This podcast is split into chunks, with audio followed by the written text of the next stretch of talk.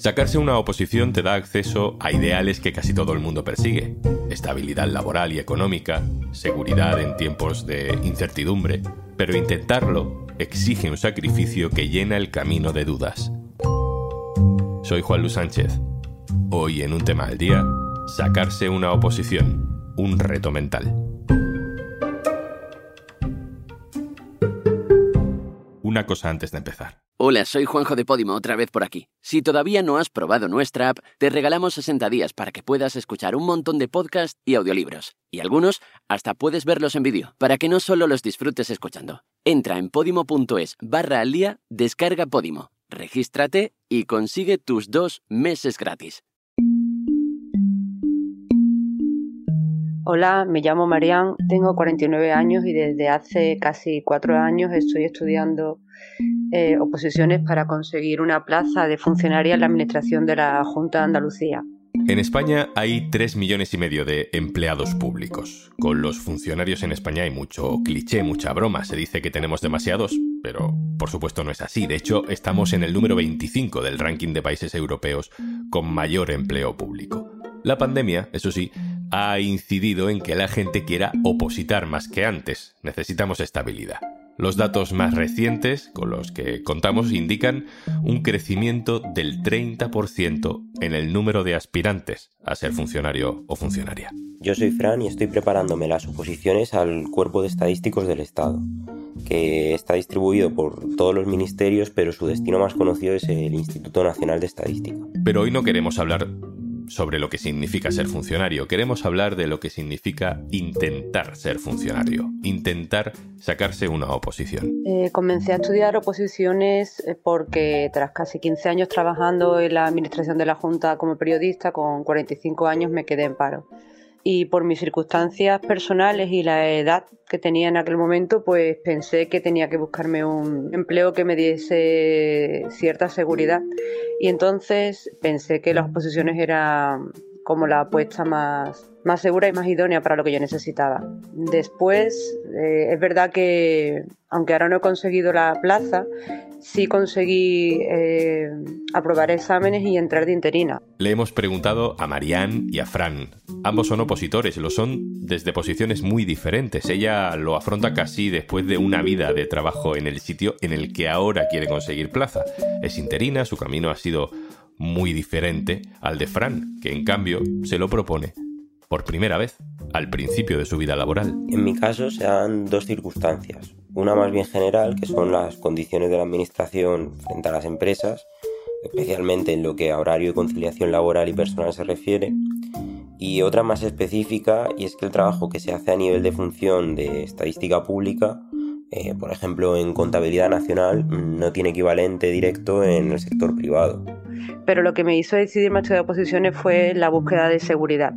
Una vez dentro ya de la administración, pues ves también que el trabajo de administradores generales puede llegar a ser muy interesante y puedes promocionar. Pero es verdad que al principio no pensaba en esto, sino en encontrar una seguridad económica. Hay una parte vocacional, seguro, en eso de querer ser servidor público. Pero también pesa, y mucho, claro, la garantía de que con la plaza en la mano es ya muy complicado quedarse sin trabajo. El proceso para llegar a ese punto, sin embargo, no es tan obvio, no es tan directo. No se sabe a veces el recorrido que tienes por delante.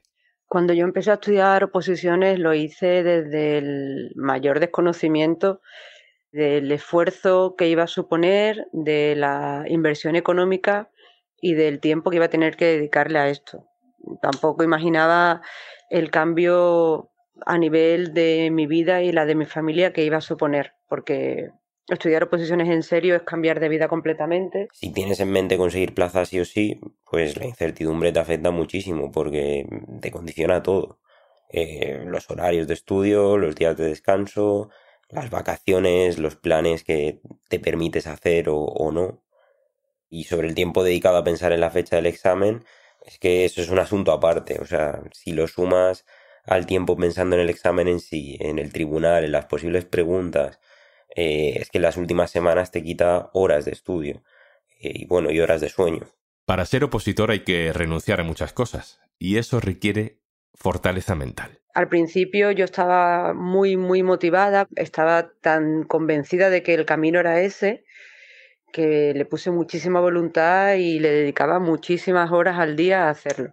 Con el tiempo, ahora ya que casi llevo cuatro años, pues he pasado por diferentes fases. Eh, en mi caso, por ejemplo, como también ya estoy de interina, pues es verdad que es un incentivo, ¿no? Y que ya controlo más o menos el temario y que, en fin, que a pesar de que sigue siendo muy duro, porque eh, tu vida social se limita muchísimo, pero es verdad que a nivel mental hay que estar muy fuerte, muy decidido y muy convencido de que, de que este es el camino que quieres tomar porque es muy duro y es muy, muy solitario.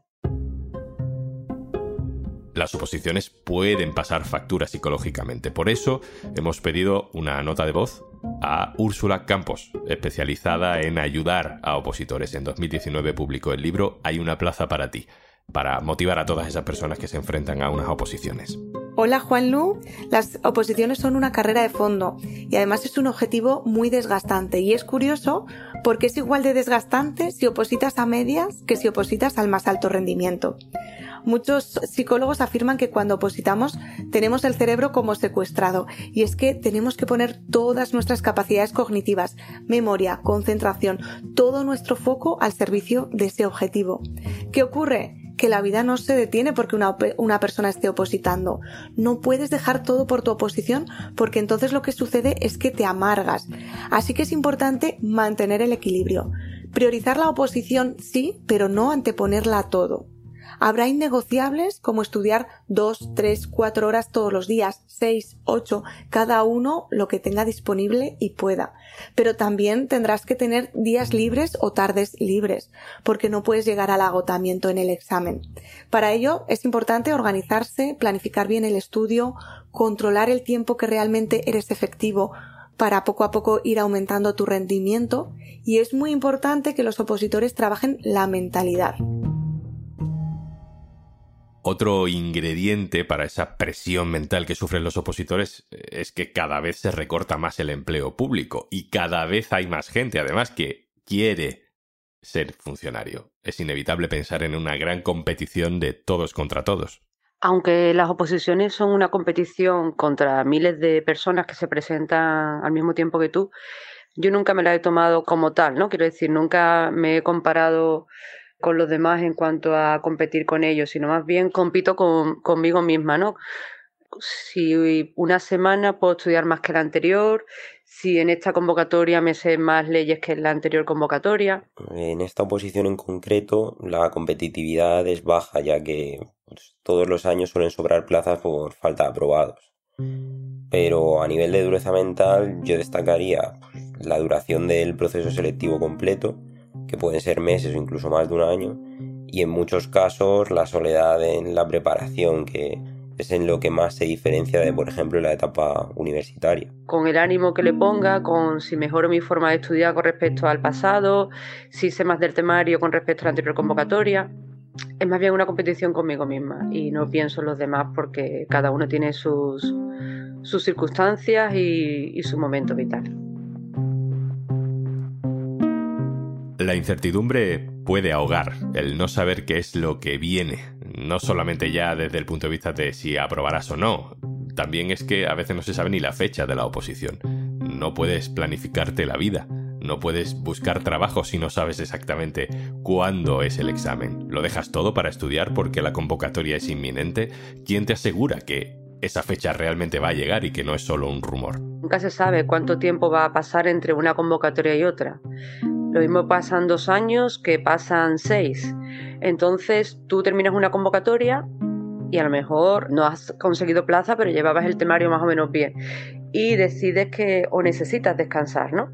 Pues no te lo puedes permitir mucho porque no sabes si la siguiente convocatoria será al año siguiente o a final de ese año o dentro de tres años, no lo sabes. Yo creo que la madurez es fundamental en este sentido, bueno, además de, fijar objetivos realistas, porque si te centras en el aspecto competitivo y pones demasiada atención en los grupos y los chats de opositores, eh, a largo plazo te acaba pasando factura en el estado de ánimo. Hace que sea mucho más complicado y que eso, que no puedas desconectar, no puedas coger aire y descansar un poco. Y aunque lo hayamos dejado para el final, en realidad de lo que van las oposiciones, sobre todo, sobre todo, es de estudiar. Mi temario está compuesto por 104 temas y es muy largo. Pero aparte de ser muy largo, es muy variado porque se estudia derecho y legislación, procedimiento administrativo, función pública, Unión Europea, igualdad de género, aparte de temas específicos sobre salud, educación, turismo. Es verdad que mm, te das cuenta que una vez que entras a trabajar eh, en la Junta de Andalucía, pues no hace falta saber tanto de tantas cosas porque no te vas a dedicar a todo eso. Entonces, hombre, entiendo que es una forma de, de cribar y claro, efectivamente estos son unas oposiciones y tienes que quedarte con los mejores y tiene que haber alguna forma de ver cuáles son los mejores, ¿no? Pero me parece que es un temario muy desmedido, ¿no? A mí lo que más me llama la atención es después cómo se enfocan los exámenes, ¿no? Porque son muy memorísticos, o sea, van al detalle de cambiarte una palabra o un verbo. Ahí no demuestras si te sabes la ley o no, te demuestras si te has podido estudiar de memoria ese párrafo, ¿no? Tanto el proceso como los exámenes en sí son absurdamente complicados.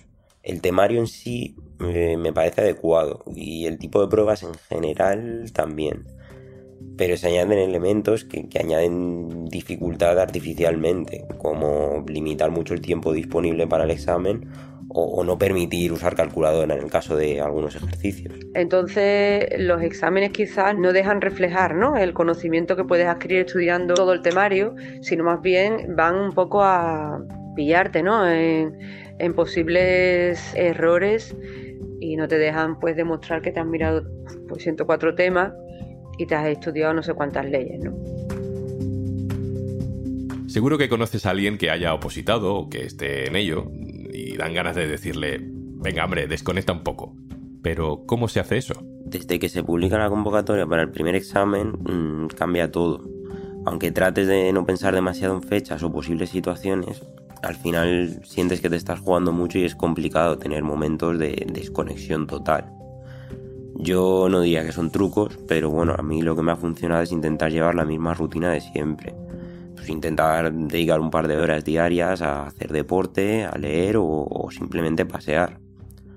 Y descansar al menos un día completo a la semana, aunque yo tengo que admitir que a veces se convierte solo en una tarde, dependiendo de cómo vaya con mi planificación. Bueno, pues cuando empiezas a estudiar esto es muy complicado desconectar porque aunque consigas entrar de interino, con suerte, el trabajo no está hecho hasta que no consigues la plaza. Así que aunque te tomes algunas semanas de descanso, porque cuando ya llevas un cierto tiempo es necesario, si no acabas mal de la cabeza, eh, no logras desconectar del todo, porque siempre tienes ahí eh, la sensación de que te queda trabajo por hacer, ¿no? Bueno, y efectivamente es que queda, porque tienes que conseguir la plaza. Y al final lo normal es que salgas de este proceso un poco tocado, ¿no? Con ansiedad. Eh, conozco gente que desarrolló fobia social, con muchos nervios, con inseguridades. Después, eh, una vez que consigues la plaza, todo el mundo dice también que se te olvida todo lo malo. Y sigo en el camino. Y cuando decido desconectar, pues me obligo a desconectar, o por lo menos eso intento. ¿Y cómo desconecta uno del trabajo? Al final esto es tan simple que no sencillo como planificarte y estudiar cada día. Eh, cada uno tiene sus vías de escape, pero todos estamos de acuerdo en que el tiempo dedicado a pensar en la oposición y no a estudiar, eh, más que sumar, acaba restando.